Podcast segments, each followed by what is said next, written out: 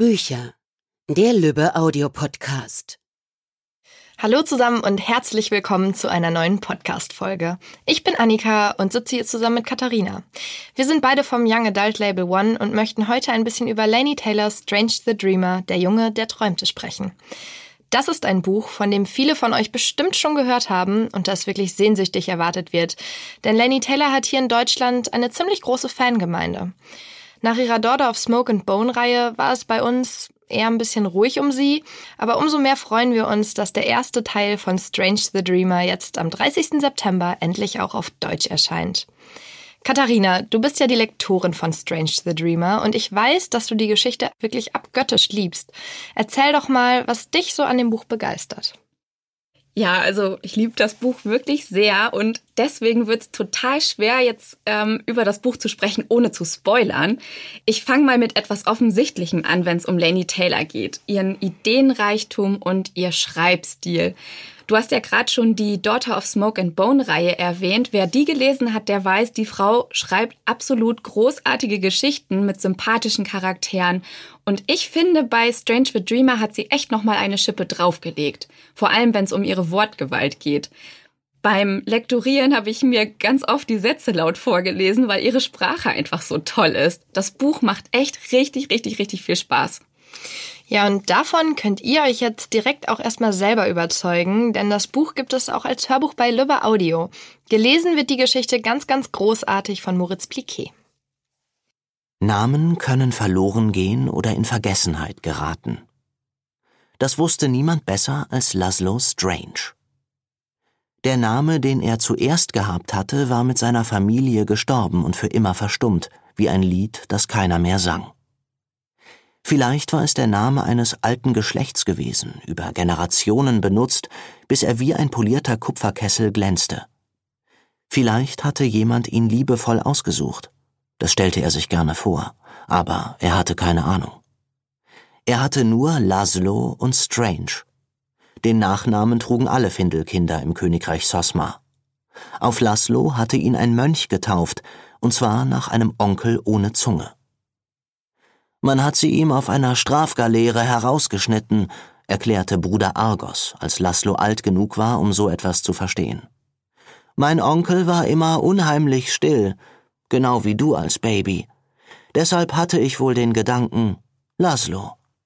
Ich musste in diesem Jahr so viele Findelkinder taufen, dass ich genommen habe, was mir gerade in den Kopf kam. Nach einer Pause fügte er beiläufig hinzu, Hab sowieso nicht geglaubt, dass du überlebst. In jenem Jahr brach das Königreich Sosma in die Knie und blutete einen gewaltigen Schwall von Männern für einen Krieg aus, bei dem es um gar nichts ging. Natürlich begnügte der Krieg sich nicht nur mit Soldaten. Felder wurden niedergebrannt, Dörfer geplündert, Banden heimatloser Bauern durchschwärmten das verwüstete Land und kämpften mit den Krähen um Abfälle.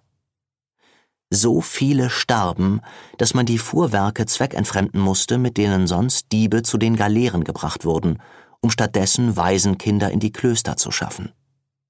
Sie wurden herbeigekarrt wie Lämmer zum Schlachthof, so erzählten die Mönche, und über ihre Herkunft wussten sie wenig zu sagen. Manche waren wenigstens alt genug, um ihre eigenen Namen zu kennen, aber Laszlo war bloß ein Wickelkind, noch dazu ein kränkliches. Grau wie ein Regentag warst du, sagte Bruder Argos.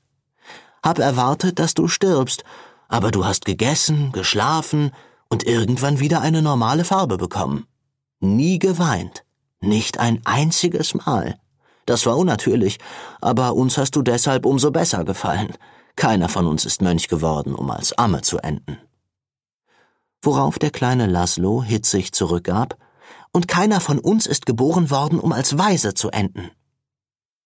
Aber er war nun mal ein Waisenkind, ein Strange, und obwohl er zu Fantastereien neigte, gab er sich darüber nie irgendwelchen Illusionen hin. Selbst als kleiner Junge war ihm klar, dass ihn keine grandiosen Enthüllungen erwarteten. Niemand würde ihn suchen kommen, und er würde nie erfahren, wie sein wahrer Name lautete. Jetzt habt ihr nicht nur gehört, wie toll das Buch geschrieben ist, sondern auch, wer unser Protagonist ist, nämlich Laszlo Strange.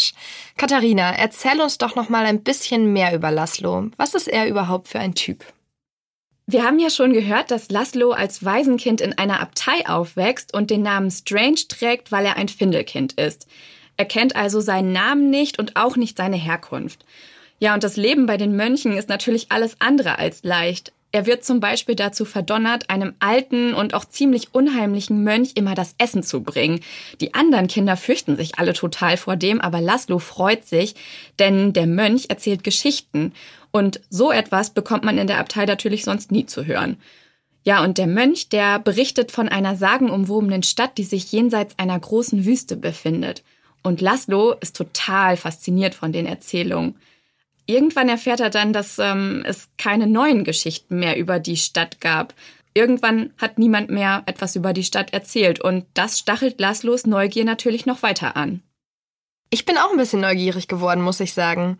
Aber damit ihr euch jetzt auch schon mal ein Bild davon machen könnt, was der alte Mönch Laszlo so erzählt, kommt nun noch mal eine kleine weitere Hörprobe für euch. Was war geschehen? Gab es die Stadt noch?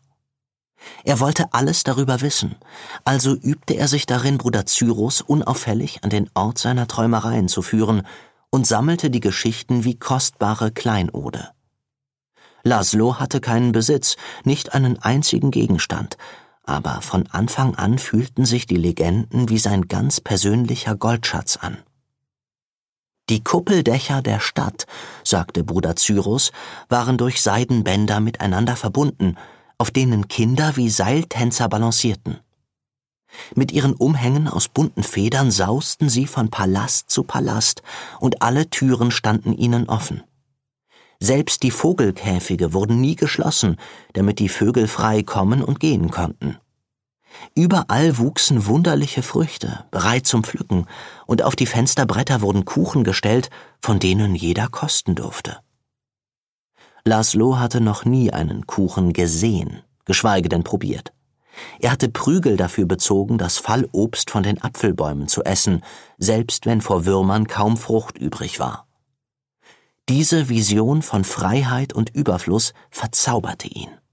Gewiss, sie lenkte von spiritueller Einkehr ab, doch auf die gleiche Art wie der Anblick einer Sternschnuppe die Qual eines leeren Magens vergessen ließ.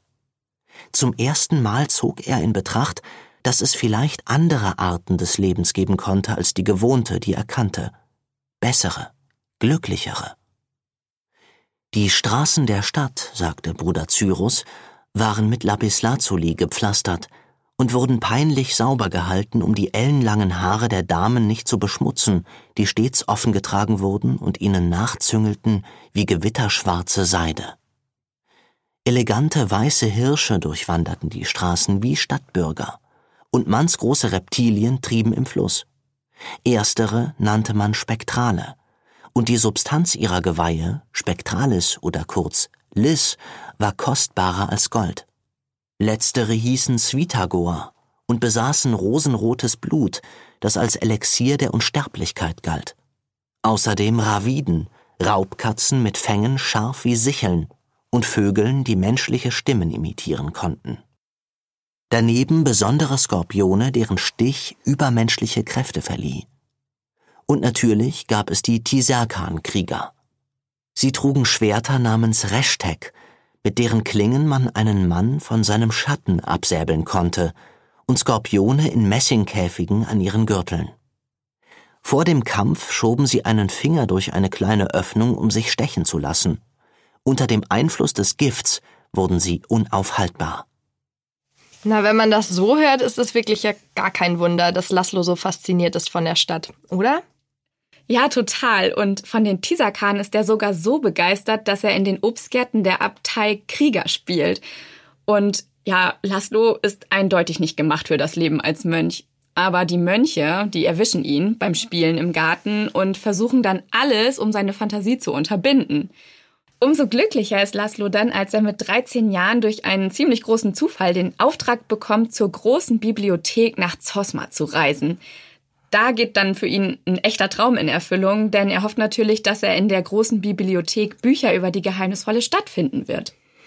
Ich glaube, da sollten wir vielleicht auch noch mal reinhören. Also viel Spaß bei Laszlos Ankunft in der Bibliothek. Von dem Moment an, als Laszlo das Tor durchschritt, spürte er nur ehrfürchtiges Staunen. Ihm klappte buchstäblich die Kinnlade herunter, als er den Pavillon der Gedanken vor sich sah. So lautete der grandiose Name für den ehemaligen Ballsaal, in dem nun die philosophischen Schriften der Bibliothek aufbewahrt wurden. Bücherregale wuchsen 40 Fuß hoch bis zu einer erstaunlichen, reich bemalten Decke. Die Einbände aus Leder schimmerten in Edelsteinfarben und der Golddruck darauf funkelte im Glavenlicht wie Tieraugen. Die Glaven selbst waren perfekt polierte Kugeln, die zu Hunderten von der Decke hingen. Sie erstrahlten in einem so klaren weißen Licht, wie Laszlo es in der Abtei nie zuvor gesehen hatte. Dort glichen sie eher rauen, rötlichen Steinbrocken. Männer in grauen Roben bewegten sich auf rollenden Leitern hin und her. Sie schienen durch die Luft zu schweben, und Schriftrollen flatterten ihnen wie Flügel nach, wenn sie von einem Regal zum nächsten glitten. Es kam Laszlo ganz unmöglich vor, diesen Ort wieder zu verlassen. Er fühlte sich wie ein Wanderer in einem verwunschenen Wald.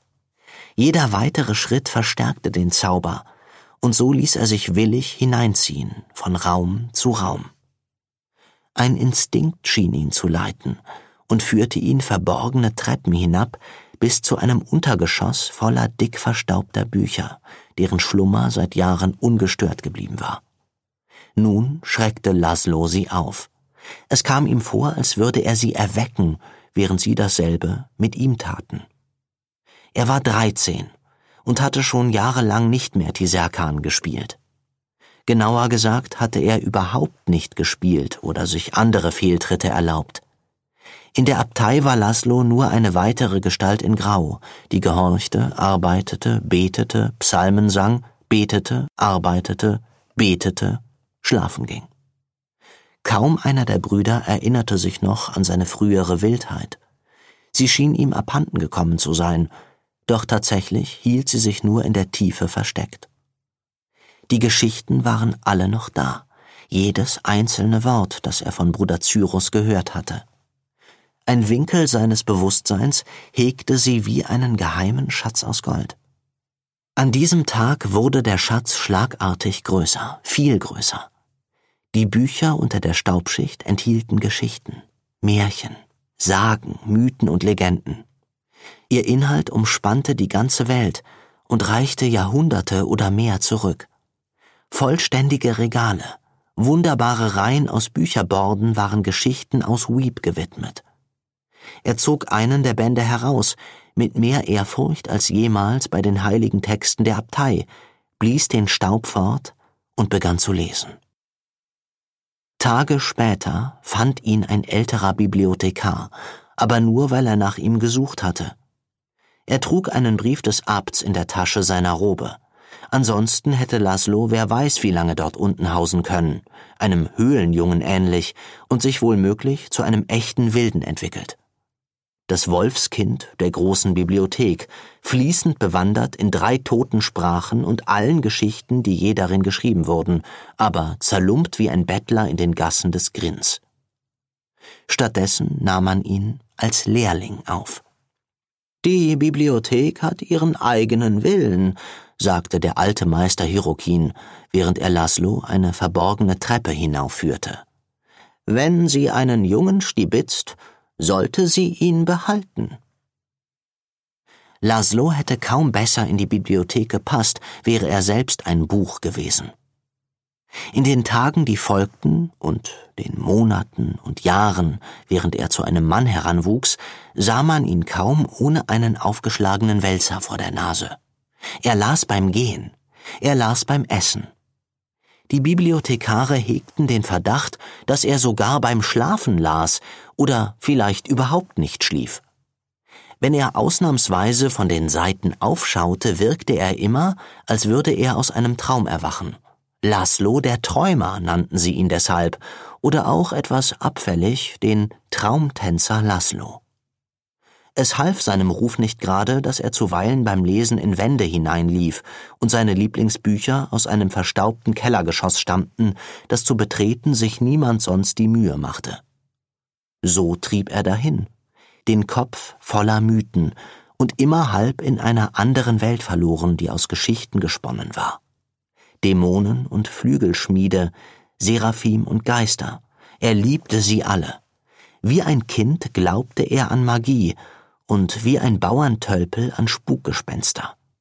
Seine Nase war gebrochen, weil ihm gleich am ersten Tag als Lehrling ein dicker Märchenband darauf gefallen war, und das, munkelte man, verriet wohl alles Nötige über Laszlo Strange.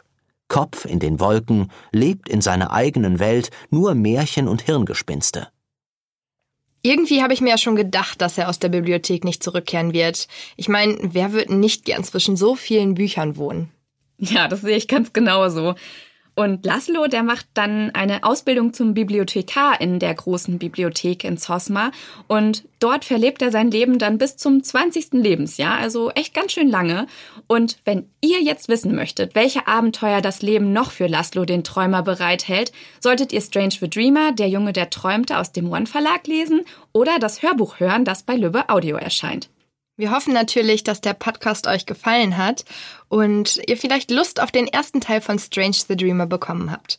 Wir würden uns freuen, wenn ihr eure Vorfreude und Leseeindrücke mit uns teilt. Folgt uns dazu doch gern auch auf Instagram. Da findet ihr uns unter one-verlag. Wir freuen uns immer über Kommentare und Verlinkungen und auf den Austausch mit euch. Bis dahin. Tschüss! Das war's für heute von uns. Bis zum nächsten Mal beim Lübbe Audio Podcast.